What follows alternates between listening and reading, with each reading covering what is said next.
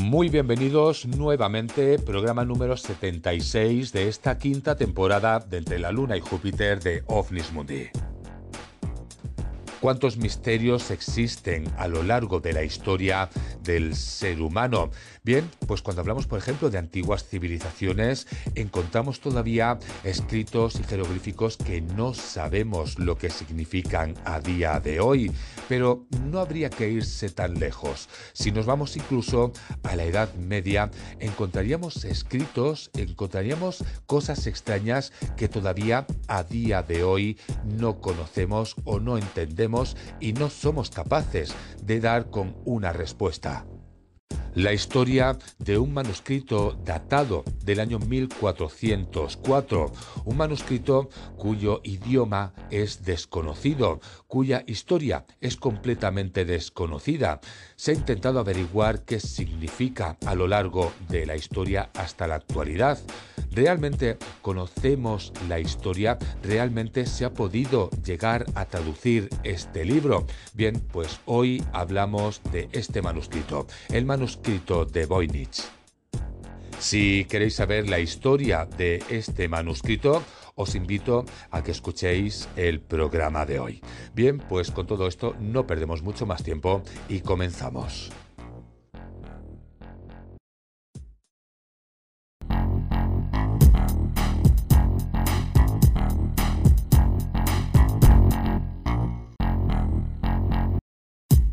A lo largo de la historia de las civilizaciones podíamos encontrar muchísimos enigmas, enigmas de todo tipo, extraños monumentos, extraños grabados, extrañas formas de objetos, extrañas pinturas que aún no se han conseguido desvelar, aunque se cree que podrían ser, pero resulta que hoy vamos a hablar de esta clase de historias, y es que hoy vamos a hablar de un extraño manuscrito.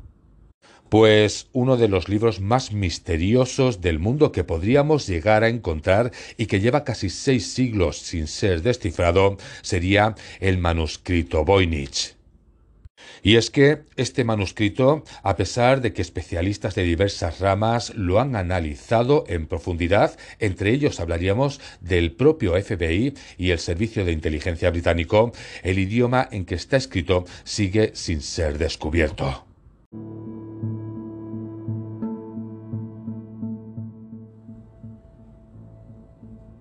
Así comenzaría esta historia, ¿Qué es el manuscrito Voynich para aquellos que no lo conocéis? Pues considerados por algunos como el libro más misterioso del mundo, este manuscrito lleva casi seis siglos siendo una de las mayores incógnitas de la historia. A pesar de tener una extensión de poco más de 200 páginas, las ilustraciones y escritos allí presentes son un enigma para cualquiera que intenta leerlo.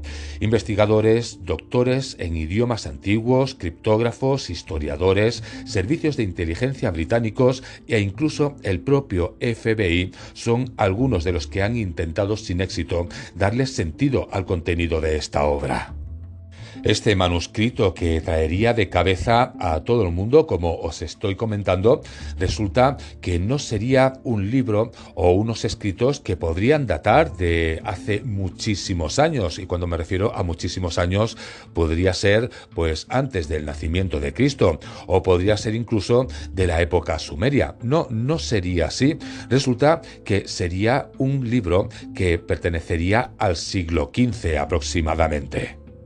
Resulta que a pesar de datar pues de este siglo que os acabo de comentar, un siglo que sería bastante reciente como el siglo XV, resulta que el enigma del manuscrito Voynich, también conocido como código Voynich o el códice Voynich, comenzaría en el año 1912, cuando fue redescubierto por un comerciante de libros raros llamado Wilfred Voynich.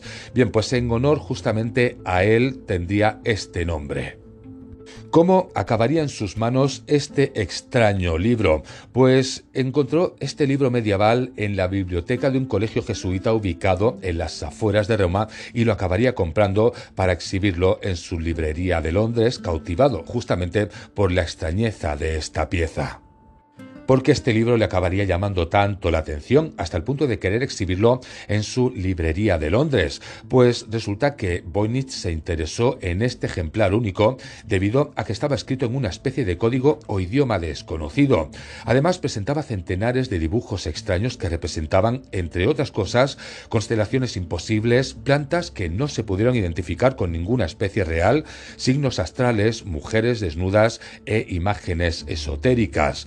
Su dueño estaba convencido al final de que el códice contenía conocimientos alquímicos que revolucionarían la ciencia moderna cuando pudiera llegar a descifrarse. Según en el libro El manuscrito de Voynich, un enigma sin resolver, escrito por Gary Kennedy y Rob Churchill, resulta que el comerciante describiría lo siguiente, y es que diría que en el año 1912, durante una de mis visitas periódicas al continente europeo, me topé con una colección notable de valiosos manuscritos iluminados. Durante muchas décadas, estos volúmenes habían permanecido enterrados en el arcón donde los acabé hallando, en un antiguo castillo en la Europa meridional.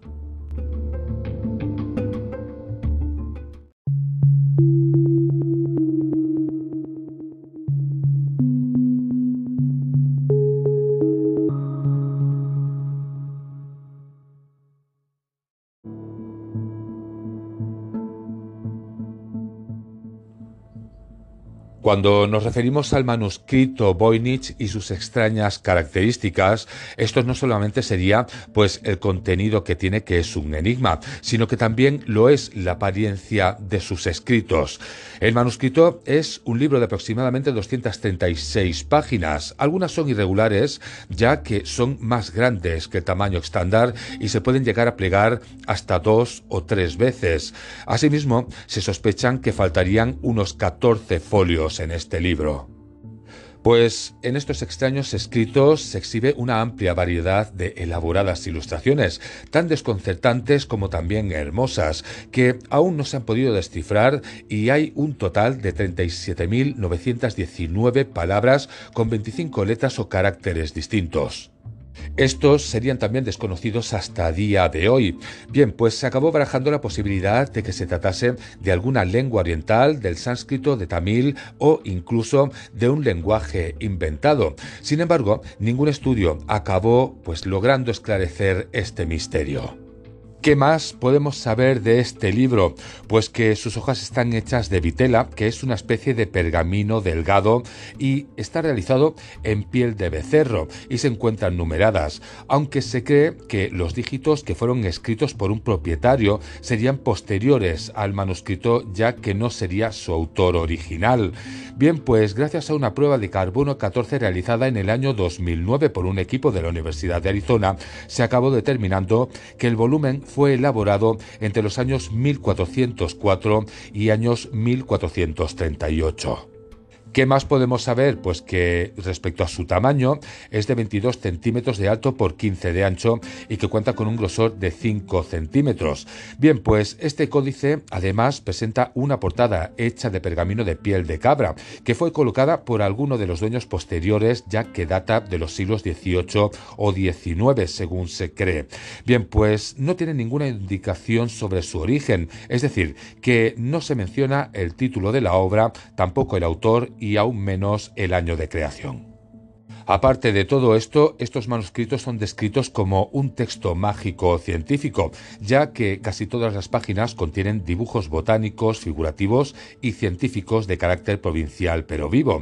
Son dibujados en tinta con aguadas vibrantes en varios tonos de color verde, marrón, amarillo, azul y rojo. Esto es lo que detalla la Biblioteca Beineck de Libros Raros y Manuscritos de la Universidad de Yale, lugar donde se encuentra en este momento este manuscrito. ¿Qué más podríamos saber sobre este libro? Pues que a partir de las características de sus ilustraciones, la institución dividió el volumen en seis secciones.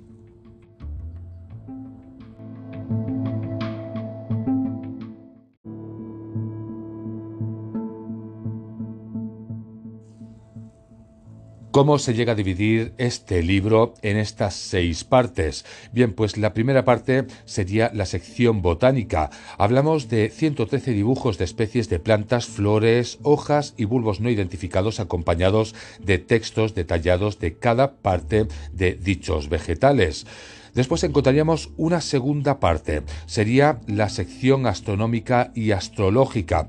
Serían 25 diagramas que incluyen cartas astrales con círculos radiantes, soles y lunas, símbolos del zodíaco como peces, piscis, un toro, tauro y un arquero que sería Sagitario. También encontraríamos mujeres desnudas que emergen de tuberías o chimeneas y figuras cortesanas.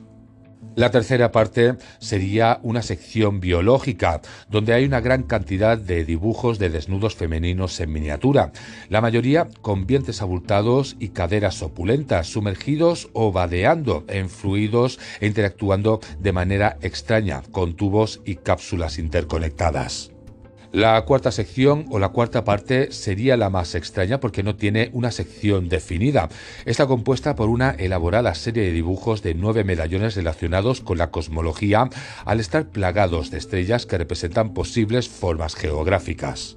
Pues una quinta parte sería la sección farmacéutica, la cual tiene dibujos de carácter botánico con más de 100 especies de hierbas y plantas medicinales representadas con frascos o vasijas en color rojo, azul o verde. Bien, pues cada ilustración está acompañada de un presunto texto explicativo. Y como no, llegaríamos a la sexta y última parte. Este sería un texto ininterrumpido.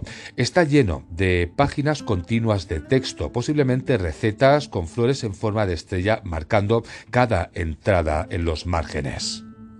Pero aparte de todo esto que os he explicado, ¿qué más podríamos saber sobre este extraño libro que hasta a día de hoy no se ha sido capaz de descifrar? Pues todo esto en la siguiente parte del programa de hoy.